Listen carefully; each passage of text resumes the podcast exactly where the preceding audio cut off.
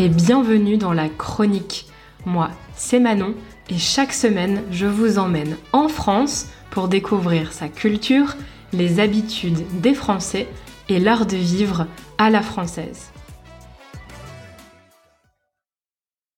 On peut être un très bon cuisinier et faire des erreurs quand même. Oups. La plupart du temps, ces accidents mènent à une catastrophe culinaire, mais parfois ça crée des plats délicieux. En Italie, une ganache ratée à cause de la chaleur a donné la célèbre pâte à tartiner Nutella.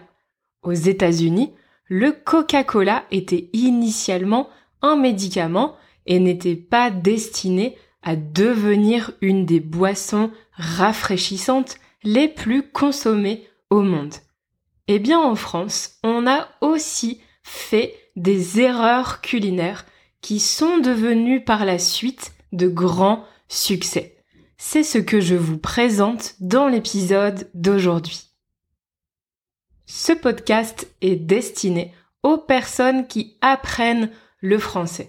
Alors comme toujours, je vais parler lentement pour que tout le monde puisse comprendre. Si c'est encore trop difficile pour vous, rendez-vous sur le site frenchcoffeebreak.com pour lire la transcription. Vous retrouverez le lien dans la description de l'épisode. Alors, si vous connaissez un peu la cuisine française, vous avez sûrement déjà entendu parler de la fameuse tarte tatin. Beaucoup de personnes la connaissent, mais peu savent que ce célèbre dessert est en fait né d'une maladresse, d'une erreur. Alors déjà, qu'est-ce que c'est une tarte tatin?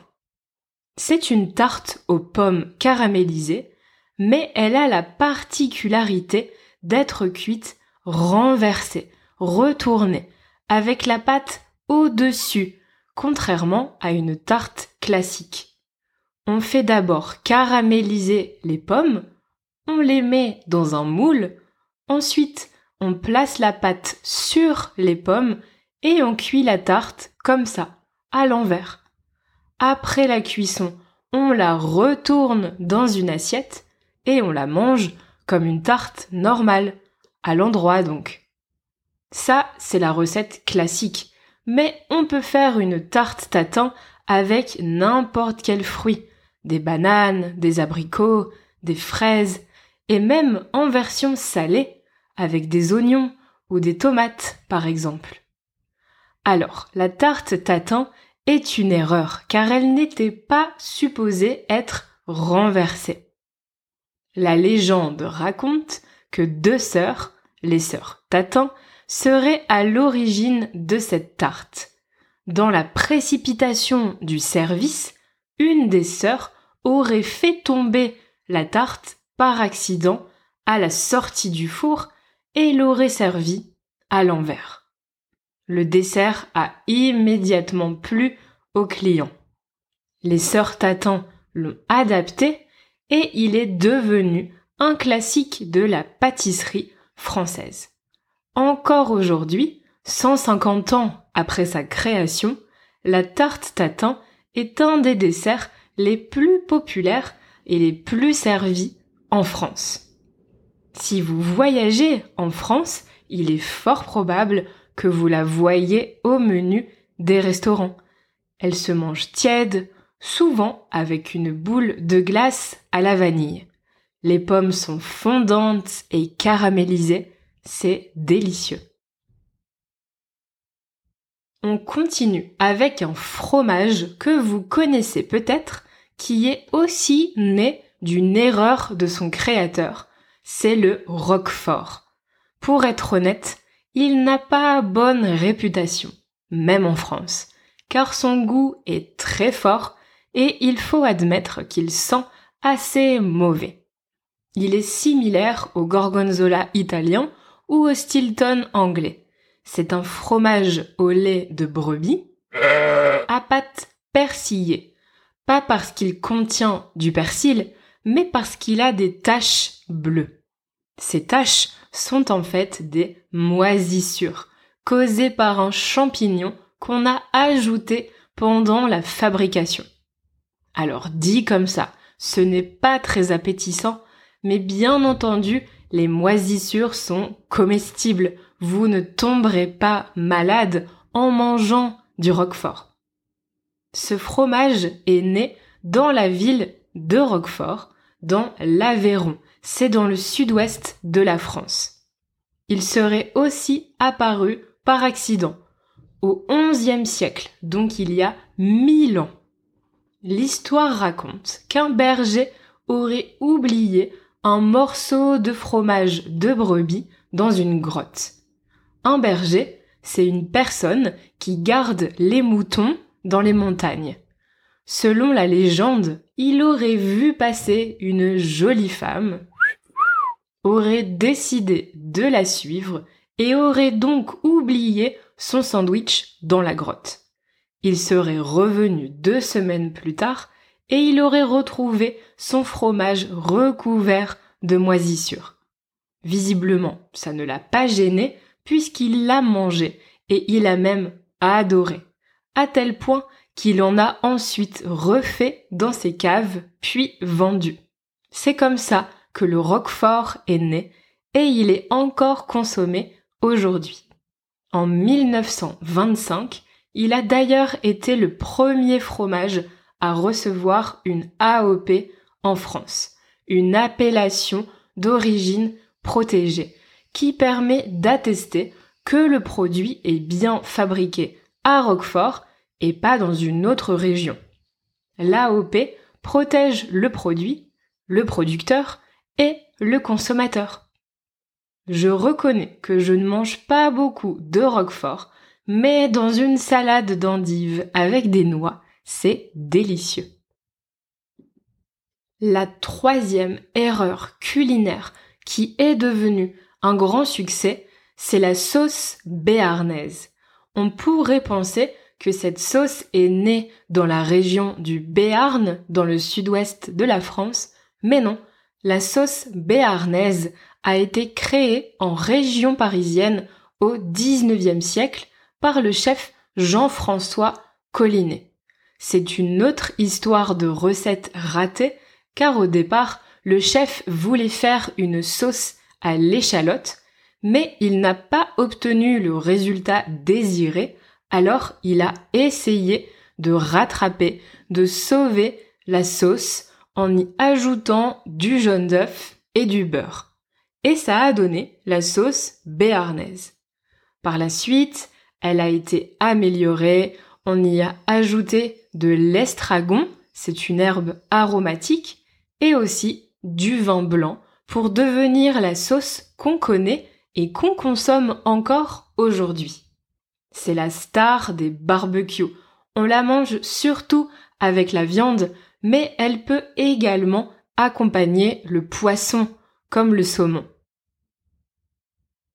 Quatrième erreur culinaire, on va parler d'un autre délicieux dessert, la crêpe Suzette.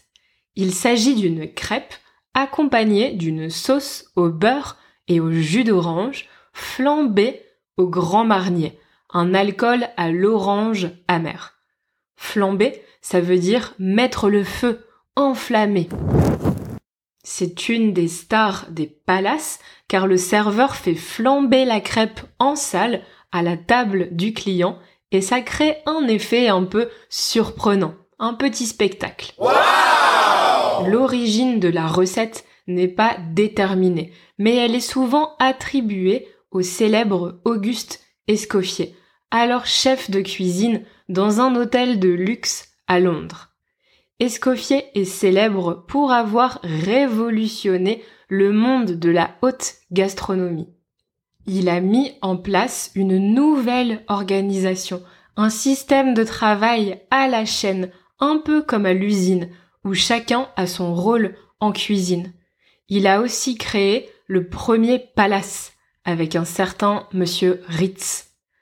Et c'est dans son livre qu'on y trouve les premières traces d'une crêpe aromatisée à l'orange et à la liqueur.